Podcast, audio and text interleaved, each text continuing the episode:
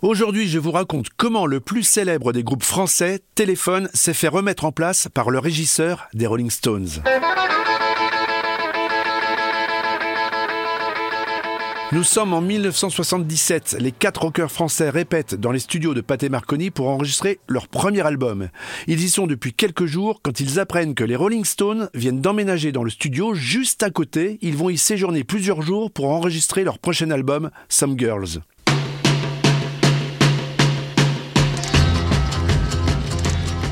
Les téléphones sont comme des gamins. Ils sont bien évidemment des grands fans des Stones. Ce sont eux qui leur ont donné un jour l'envie de jouer d'un instrument, de faire du rock et de former un groupe.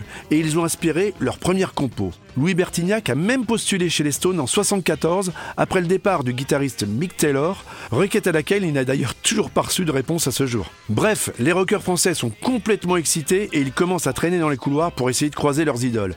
Mais visiblement, ils ne sont pas encore arrivés et les Parisiens doivent se contenter de voir descendre du camion le matériel des Stones qui est placé et monté dans le studio voisin.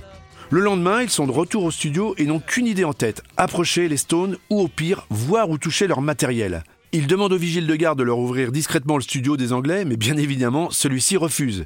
Il discute un peu avec lui et finalement il lui propose de venir avec eux, les écouter répéter et boire un verre.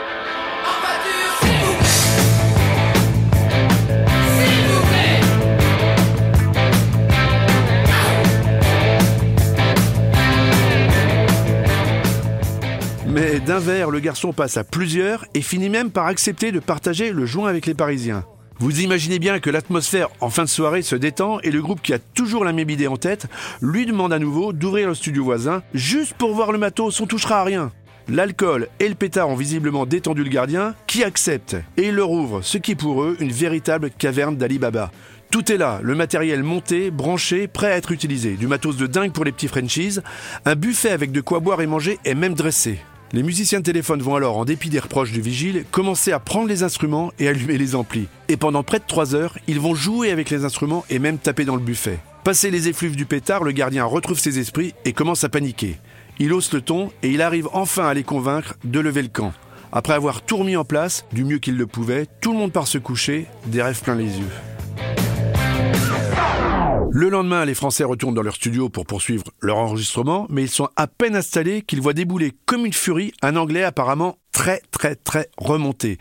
Ils reconnaissent le célèbre régisseur des Stones, Ian Stewart, surnommé le sixième Stone. Les quatre rockers parisiens se font alors remonter les bretelles comme des gamins, et autant vous dire qu'ils n'en même pas vraiment très large. Alors qu'ils s'attendent au pire et éventuellement d'être virés des studios, le régisseur baisse finalement le ton et finit par leur dire, en anglais bien sûr, Vous avez l'air sympa les petits Français alors, je ne parle pas de votre virée nocturne aux Stones, mais attention à partir de maintenant, tenez-vous à carreau, ok?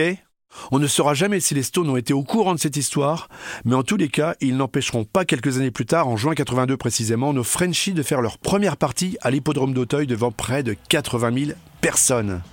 Rock Story, c'est fini, on se retrouve très vite avec une nouvelle anecdote incroyablement rock.